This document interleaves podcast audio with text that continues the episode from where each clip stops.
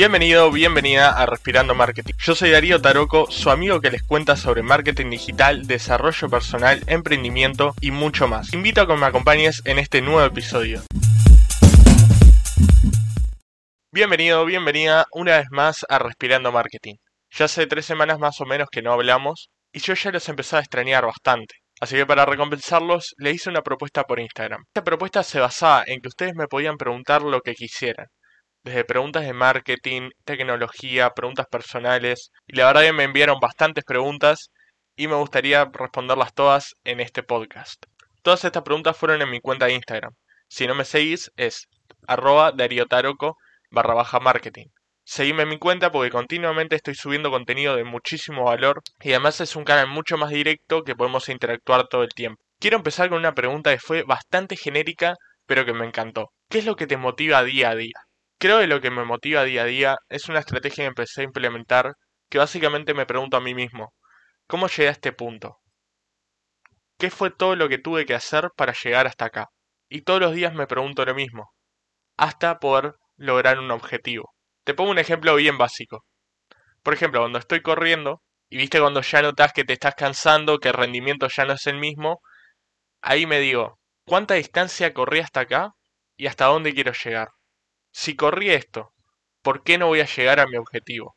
Porque es muy normal que tengamos miedos, estemos llenos de incertidumbre, porque muchas veces no sabemos el rumbo que tenemos que tomar. Y muchas veces dicen que los jóvenes están llenos de motivación y llenos de ganas, y a veces no es tan así. Los jóvenes necesitan como ese empujoncito para seguir adelante. Lo que me motiva día a día es la gente que me rodea, mi familia, mis amigos, mi pareja. Y lo que hago es rodearme de gente que en verdad me aporte. Y rodearte de gente que en verdad te aporte algo te va a permitir motivarte. Y cada vez superar más tus límites y llegar más allá. Porque si encontrás a gente que está en la misma sintonía que vos, vas a seguir ese camino, sin desviarte. Y creo que la vida se trata de eso, de errar, de equivocarse, de seguir intentando, porque las únicas personas que pierden en la vida son las personas que bajan los brazos. Y la vida se trata de eso, de caerse y volverse a levantar. Ahí está el éxito. El éxito no está en tener el mejor auto, en tener la mejor casa, en tener una esposa linda y tener tres hijos. El éxito está en ser perseverante y hacer lo que amas. Ahora vamos con otra pregunta. ¿Qué significa el marketing en tu vida? Voy a contar un poco de mi experiencia con el marketing. Acá en Uruguay la secundaria le llamamos liceo. Y en el liceo hay distintas especificaciones. En el bachillerato puedes hacer, por ejemplo, biológico, científico, humanístico, artístico, dependiendo qué carrera vayas a hacer en el futuro. Yo cuando estaba en quinto de liceo, o sea, en quinto de secundaria, elegí la orientación de biológico, con el objetivo de ser pediatra o neonatólogo, porque siempre sentí como ese sentimiento interno de ayudar a otros, que lo que más me llenaba a mí no era el dinero que iba a ganar, sino a la cantidad de personas que podía ayudar con mi profesión. Pero luego tuve una conversación con mi hermana, me acuerdo. Estábamos almorzando tranquilamente y ella me dijo, ¿en serio vas a hacer medicina? ¿Por qué no ves otras carreras que salgan de lo tradicional?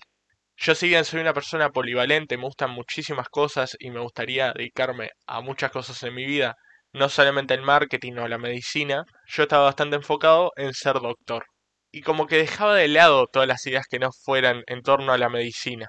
Hasta que tuve esa conversación con mi hermana y me replanteé las cosas. Podía ayudar a emprendedores a que funcionara su negocio y de esa forma cambiar su estilo de vida. Y para mí el marketing es eso, es un puente entre los deseos de las personas y las necesidades de la empresa. Sin duda, el marketing me cambió la vida por el simple hecho de que ya grabar un podcast para mi yo de ayer era algo inimaginable. Y hoy por hoy me da la posibilidad de poder hacer colaboraciones con otros emprendedores, poder hacer transmisiones en vivo con otros marketers, conocer a gente de todo el mundo y vincularme con ellos, más allá de lo laboral y pasando más a lo personal. Conocí gente de oro y me estoy rodeando de gente que está en una misma sintonía que yo. Después otra pregunta. ¿Cómo haces para posicionarte como profesional cuando no lo sos? Esta es una pregunta bastante complicada. ¿Por qué digo esto? Porque yo actualmente estoy estudiando licenciatura en marketing, a la vez de que hago cursos y de cierta manera me voy formando día a día en lo que es mi profesión.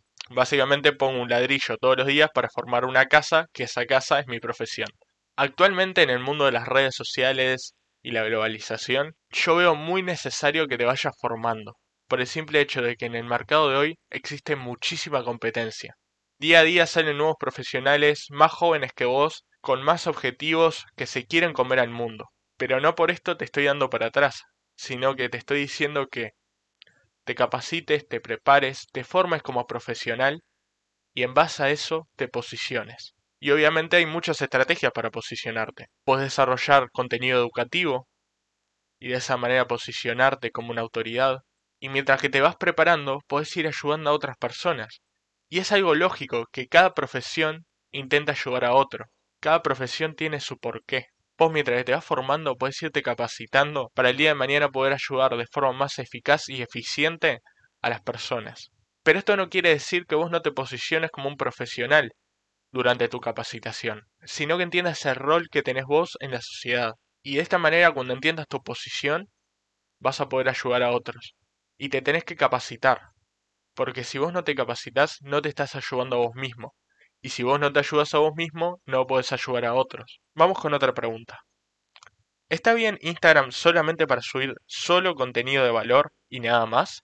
Yo tengo un episodio de podcast hablando justamente de esto de los tres pilares fundamentales de comunicación, que son motivacional, educativo y entretenido. Yo en ese episodio conté las características de cada uno. El tema está en juntar estos tres pilares y hacer una estrategia de comunicación que sea eficiente y sea en torno a esto, a intentar educar, entretener y motivar a tu público. El valor más importante que vos vas a aportar a la comunidad es ser vos mismo. No intentes ser alguien que no sos. Lo que tenés que hacer en las redes sociales es proyectar quién sos vos, tus características negativas y positivas. Alguien que se dedica a marketing puede subir lo mismo que vos, pero lo que lo va a cambiar es la forma en que lo comunicas. Y creo que ahí está el factor más importante. Vamos con otra pregunta. ¿Cómo potenciar el crecimiento de tu marca personal? ¿Es tiempo o algún truquito? Me encantó eso de algún truquito. ¿Cómo potenciamos el crecimiento de nuestra marca personal? Yo hoy por hoy, como ustedes saben, estoy en ese proceso de crecimiento personal. No solo de mi marca, sino también de desarrollo personal.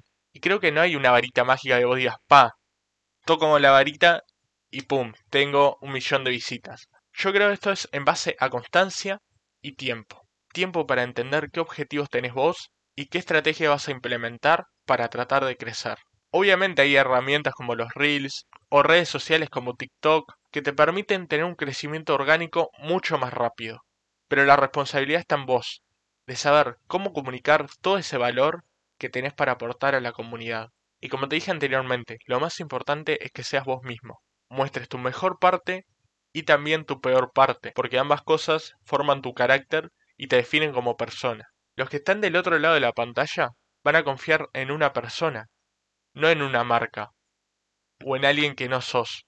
Porque simular algo que no sos, a corto plazo puede funcionar, pero después, a largo plazo, se te va a hacer muy difícil sostener eso. Y además, todas las personas tenemos algo para aportar. Tenés que buscar ese algo que tenés para aportar a la comunidad, tratar de potenciarlo y aprender a comunicarlo. Bueno, llegando al final, le quiero agradecer a todas las personas que se coparon y me mandaron preguntas. Sé que se me extendió un poquito este podcast, pero sinceramente estoy muy agradecido con el apoyo que me brindan día a día. Y si llegaste hasta este punto, también te quiero agradecer y te invito a que me sigas en mis redes sociales y nos vemos en el próximo episodio de Respirando Marketing.